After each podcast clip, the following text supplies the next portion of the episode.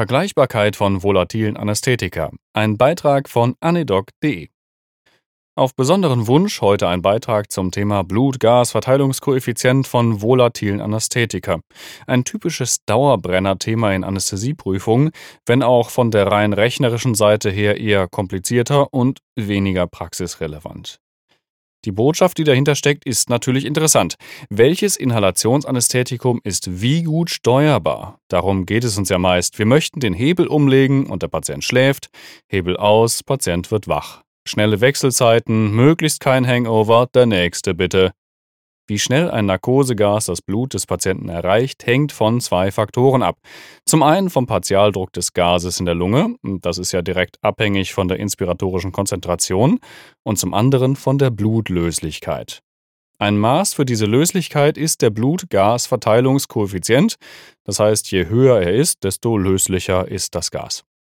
Ist er 1, bedeutet das nach Ausgleich der Gaspartialdrücke in den Kompartimenten Blut und Gas dass die Konzentrationen beidseits gleich groß sind.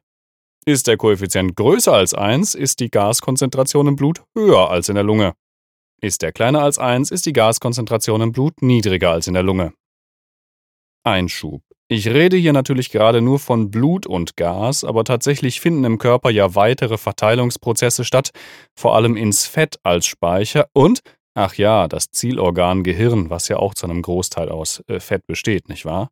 Für die Erklärung der Pharmakochemie ist das gerade erstmal egal, aber vergessen darf man es trotzdem nicht. Ein schlecht lösliches Narkosegas erfordert hohe Partialdrücke, damit sich überhaupt ein Teil im Blut löst.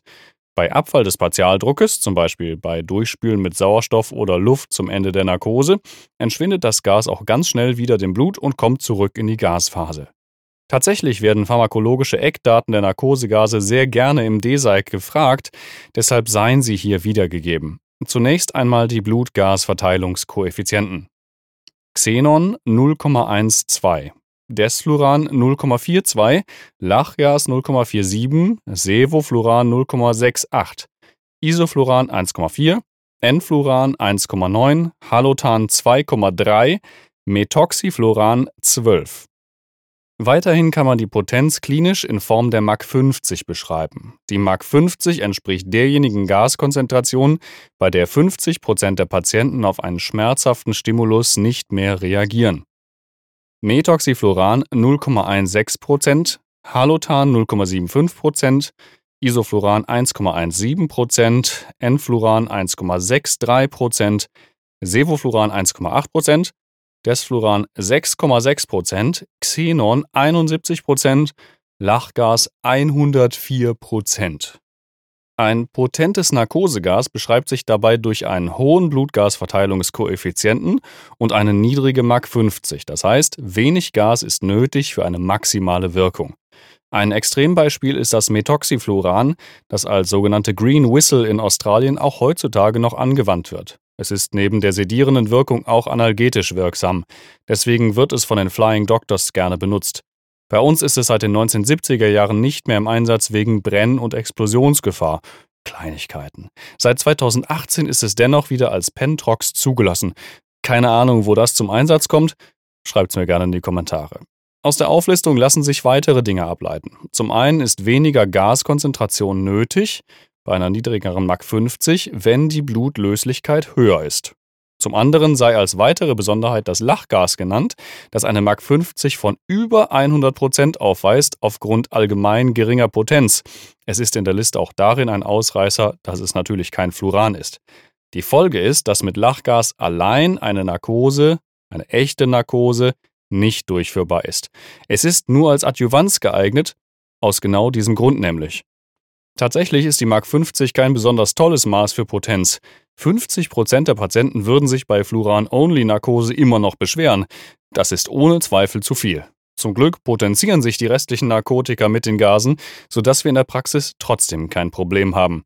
Die Mark 50 ist darüber hinaus auch noch altersabhängig.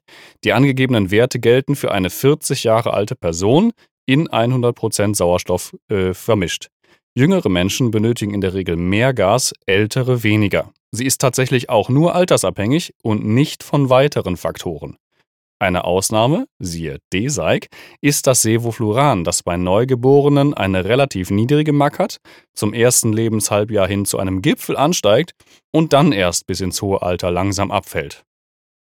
An die Blutlöslichkeit schließt sich die Fettlöslichkeit im Zielorgan Gehirn an und da kommt der Ölgaskoeffizient ins Spiel. Ihr kennt bestimmt den Meyer-Overton-Graph. Da ist er wieder. Je höher die Fettlöslichkeit, desto höher soll die Potenz eines Narkotikums sein. Aufgetragen wird hier die Ölgaslöslichkeit gegen die MAC. Das sei an dieser Stelle aber nur der Vollständigkeit halber erwähnt, weil niemand über diese Werte in der Praxis redet. Zusammenfassend betrachtet wäre Desfluran von der Steuerbarkeit her das Mittel der Wahl, wenn ihr nicht gerade Xenon habt, ja. Niedriger Blutgasverteilungskoeffizient und hohe MAC. Eine höhere MAC bedeutet auf der anderen Seite aber auch einen höheren Gasverbrauch. Das habe ich auch schon mal geschrieben in meinem Blog, müsst ihr mal gucken. Damit ist es potenziell teuer. Ach, und umweltschädlich natürlich auch. Auch mit Sevofluran oder sogar Isofluran lassen sich gut gesteuerte Narkosen fahren, sprich, der Patient wacht vor allem zeitig nach Ende der OP auf. Es ist eher eine Frage der Erfahrung des Anästhesisten mit diesen Substanzen, meiner Meinung nach. Hinzu kommt halt noch die schlechte Umweltbilanz gerade von Desfluran. Wie immer an so einer Stelle kann ich von Desfluran nur ab und mehr zu Sevofluran raten. Es ist beinahe identisch, was die Eckdaten angeht, wird dafür aber weniger an reiner Menge benötigt für denselben Effekt und ist auch noch umweltverträglicher. Und Effekte wie die Metabolisierung habe ich noch gar nicht erwähnt. Überhaupt kann man zu Narkosegasen noch schöne Themen machen, die vielleicht in der Folge hier mal erscheinen werden. Was ist euer Lieblingsgas? Typische Anästhesistenfrage, ja? Seid ihr Team Sevofluran oder sogar noch viel oldschooliger? Ich habe manchmal einfach aus Prinzip einen Isofluran-Tag im OP eingeläutet. Hat auch gut funktioniert. Wenn's euch gefallen hat, lasst ein paar Sterne da. Bis zum nächsten Mal. Tschö.